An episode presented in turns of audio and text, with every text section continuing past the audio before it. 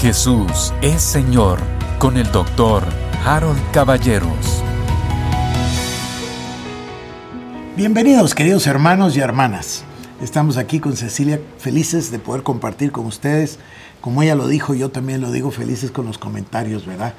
Es um, con la pandemia uno ya no se abraza, no se saluda, no mira a la gente, pero estos mensajitos ahí en el Facebook, en YouTube, en WhatsApp, qué cantidad de medios, por cierto, eh, de verdad que estimulan el corazón. Así que estamos muy agradecidos. Hablamos ayer del espíritu de servicio y hablamos también del ahorro. Así es. A modo de introducción, estamos tratando de extraer de Cecilia y de su experiencia personal y de su corazón ciertos principios para un comerciante cristiano. ¿Qué puede ser, verdad, Ceci? Grande o mediano o pequeño o microempresario, no importa, es lo mismo. O un trabajador realmente, bajo Cualquiera un de jefe, ¿verdad? No necesariamente una persona que tenga una empresa, pero sí es la forma de vivir dentro del mundo eh, empresarial. empresarial que genera los fondos con los que vivimos, ¿verdad? Claro que y, bueno, y otra cosa linda que no lo dices, que genera trabajo, que genera empleo. esto, esto que Dios nos ha dado la oportunidad de generar empleo y de ayudar a tanta gente, eh, eso es emocionante. Aquí en la iglesia yo mm, una vez me puse a hacer las cuentas, ya hace años de esto, teníamos 157 colaboradores. Y muchos de ellos, muchos, llegaron a pie o en moto. Llegaban en bus o llegaban en moto. Y yo me ocupé de que todos, esta era la frase, ¿verdad? Motorizarlos. Era una broma motorizarlos. Es decir, que tuvieran su automóvil. Claro. Continuamos con los principios y continuamos con el programa. Muy bien. El otro principio que yo he encontrado y que fue el primero, podría decir, que puse en acción es la confesión de la boca lo que nosotros hablamos, la importancia de guardar nuestra, nuestra boca, aquellas cosas que salen de nuestra boca. Muchas veces lo hacemos sin darnos cuenta qué es lo que estamos diciendo y tal vez hasta después cuando llegamos a nuestros hogares decimos, ay, qué duro traté a la persona o qué mal le hablé, ¿verdad? Porque podemos ser duros, podemos ser firmes, podemos eh, ser... Delimitados, así, no poder hacer cosas que no queremos y nos paramos firmes. Eso no está mal, pero ¿cómo nosotros hablamos a ellos? ¿Los denigramos cuando hablamos con ellos o les de todas maneras vemos cómo logramos levantarlos y decirles, tú puedes, tú puedes hacer las cosas mejor. O podemos decir, tú eres una piltrafa, no sirves para nada. Estamos haciendo lo mismo, pero estamos haciéndolo de forma diferente. ¿Qué sale de nuestra boca? Sale nuevamente regresando a sale ese amor, sale ese deseo de servir a las personas o sale aquello que queremos golpear a la persona porque nos sentimos nosotros mejores que ellos. ¿Qué es lo que está en nuestro corazón? Y eso es lo que debemos de evaluar. Y eso sale en nuestro hablar, en cómo nosotros dirigimos nuestras palabras. Entonces, estar atento a lo que decimos es muy importante. Yo me he encontrado a mí misma a veces respondiendo el teléfono de una manera que no está correcta. con, este, con esto que estoy diciendo y me detengo y digo, perdón, porque mi mente está en otro lado, está pensando otra cosa y vengo a ser brusca, vengo a ser grosera y eso no está bien. Nosotros debemos siempre eh, eh, que se note el amor de Dios en nuestro corazón. Tengo un pasaje que lo quería dejar para de último, pero quiero comentarlo ahorita. Es primero de Corintios 13:13. 13. Dice así, y ahora permanezcan en la fe, la esperanza y el amor. Permanezcan en la fe la esperanza y el amor. Y esto a mí me habla de en todo momento, en todo lugar y en toda circunstancia. Permanezcan en la fe, en la esperanza y el amor. Entonces, cuando usted estaba frente a una situación que no le parece bien, debe permanecer en la fe, en la esperanza y el amor. Y eso ser lo que maneja su forma de actuar. No estamos diciendo que sea permisivo a las cosas que están mal. Estamos diciendo de cómo va a enfrentar usted o, o a acercarse a una circunstancia y cómo la va a tratar. Y dice, estos tres, pero el mayor de ellos es el amor. Entonces, en todo debe notarse el amor. El amor a Dios, el amor a los hermanos y el amor a usted también. El poder de la lengua, regresando al poder de la lengua. Cómo usted habla acerca de su negocio o de su jefe o de su circunstancia. ¿Cómo usted habla? ¿Qué son las palabras que usted está sacando de su boca? Porque la palabra nos dice que la lengua es el miembro pequeño que contamina todo nuestro cuerpo. Esto está en Santiago 3, 5 al 8.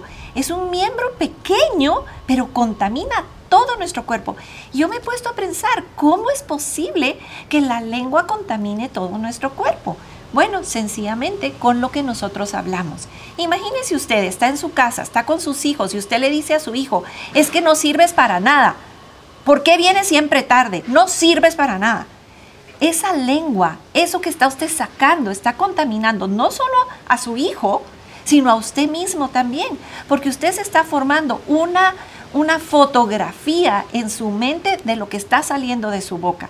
Y está usted imaginando a su hijo que no sirve para nada. Y pronto eso va creando una semilla o eso es una semilla que da un fruto. Y ese fruto usted no es lo que quiere. Yo estoy segura que no es lo que quiere, pero es lo que está saliendo de su boca.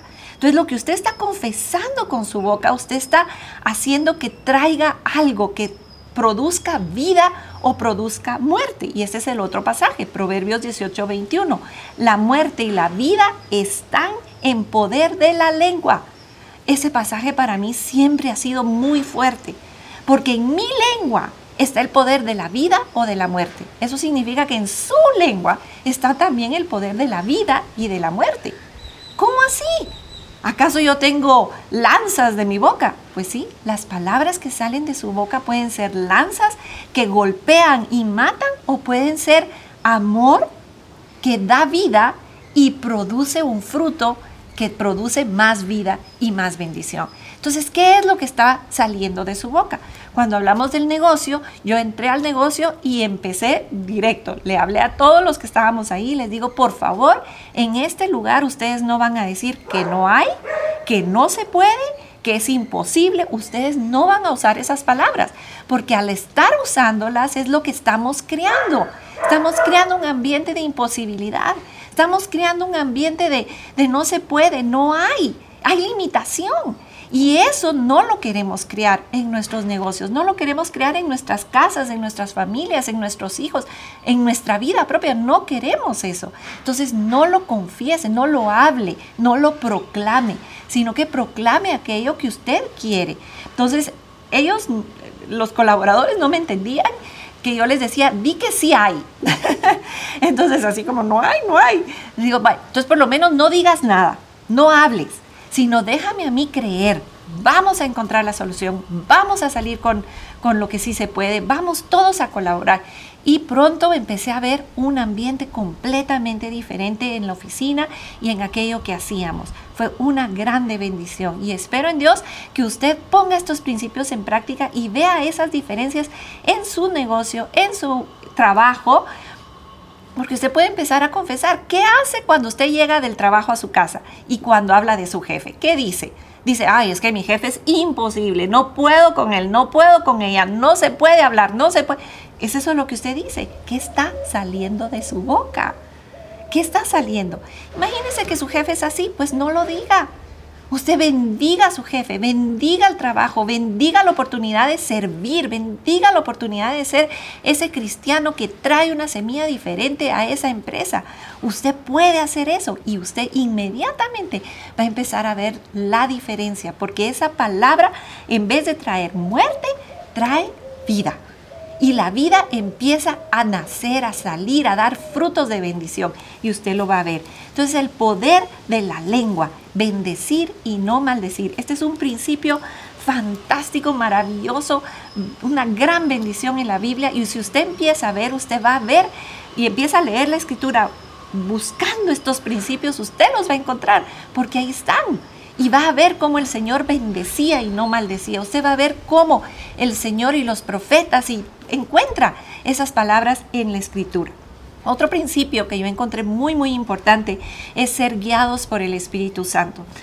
Eh, se junta con otro principio que yo tenía acá, que es deja que la paz gobierne tu corazón. Cuando hablamos de la paz de Dios, esto es emocionante para mí porque ha sido una forma en que Harold y yo hemos vivido Y, lo hacemos de una manera tal vez curiosa, que quiero pasarles a ustedes este tip, que es lo dejamos para la noche. Entonces, por ejemplo, tenemos una decisión importante que hacer y decimos, bueno, ¿qué decisión quisiéramos tomar? Está esta, la opción A, la B y la C. Entonces decimos, ah, usted puede pasar con estas tres opciones días, ¿no es cierto? Puede decir, ay, sí, es que la A tiene esto y este beneficios, la B tiene este y este y este, y la C tiene este, este, y pasa el día siguiente y vuelve a tener las tres opciones y no se decide y qué hacer, cómo vamos a hacer y qué podemos hacer y llega el día de la decisión y bueno, toma la que cree que está bien. Pero puede dejar que la paz gobierne su corazón a, a decisiones chiquitas y grandes. ¿Cómo? Como lo hacemos nosotros, es que una noche decidimos, ya tenemos las tres opciones delante y decimos, bueno, creemos que la opción B, por decirle algo, es la, la mejor. Entonces, hacemos como que tomamos la decisión B. No la tomamos aún, no se lo dijimos a nadie, pero actuamos, dejamos sentir en nuestro corazón que la opción B es la que decidimos. Nos vamos a, dormir, a nosotros le decimos, de, vamos a la almohada, nos vamos a dormir y nos vamos a dormir con esa decisión, como que ya la hubiéramos tomado, como que ya la hubiéramos hablado al mundo. Y nos despertamos al día siguiente dejando que nuestro corazón nos hable, dejando eh, sentir aquello. Por ejemplo, si tomamos la decisión B y en la noche estamos intranquilos y nos despertamos así como, ay no, esto no es lo que debí de haber hecho pero usted la tomó como que, usted lo hizo como que lo hubiera tomado. Eso es muy, muy importante, porque si se queda con, ah, no, tal vez A, tal vez C, tal vez A, tal vez B, tal vez C, no, no sirve. Es esta forma que nosotros hacemos, ¿verdad? No es la única y usted puede buscar la forma que usted quiera, pero ¿qué es lo que estamos haciendo? Estamos buscando la paz. Estamos buscando ese lugar donde dejamos que el Espíritu Santo nos hable y nos guíe. Entonces, si usted toma la, decisión B, por ejemplo, y se levanta intranquilo con que hizo algo mal, con que no fue la correcta, no era la correcta, porque no tiene paz en su corazón. Pero si tomó la decisión B, por ejemplo, y sí se levanta con, ay, esto era lo que yo debí de haber hecho, qué bendición, sí, esto es. Ahí la paz gobernó su corazón. Bueno, Así lo he hecho en el negocio. Siempre hay decisiones, ¿no es cierto? Siempre hay situaciones que usted tiene que decidir por A, por B. Usa estos plomeros o usa estos, usa esta persona o usa aquella. Arrenda a esta persona o aquella, ¿verdad? ¿A quién? Y hay que dejar que la paz gobierne sus corazones. Me acaba de suceder que llegó una persona y me dio tanta lástima, tanta tristeza, que, que, me dijo, es que no tengo dónde vivir, me, arrenda un apartamento, teníamos un apartamento, y yo, ay, y, estaba aquella intranquilidad de, no me gusta hacerlo así rápido, prefiero dejar que la paz gobierne mi corazón, dejar que por lo menos pase un día y ver si esta es la persona correcta para dejar entrar o sí o no, ¿verdad? Y, no lo hice. Me dio mucha lástima esta persona, traía una nena, eh, no tenía dónde dormir, obviamente estaba durmiendo en su automóvil, me dio muchísima tristeza. Y la dejé entrar. Dios mío, fue un problema. Debí de haber dejado que la paz gobernara mi corazón. La persona al día siguiente empezó a dar problemas empecé yo a orar y pedirle al Señor perdón por haber actuado sin que el Espíritu, sin escuchar la voz del Espíritu Santo.